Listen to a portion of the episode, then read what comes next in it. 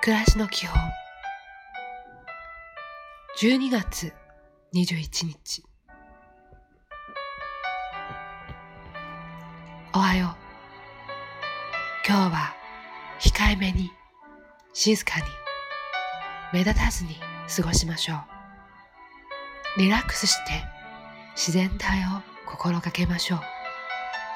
今日も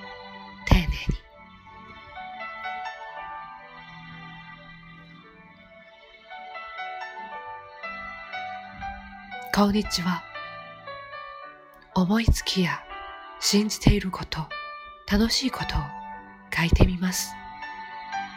元気のない時に読み返すとどれか一つが元気を与えてくれるでしょう。いい一日を。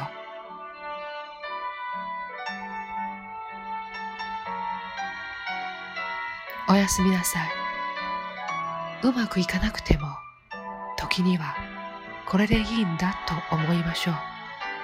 明日も明後日もあるのです。今日も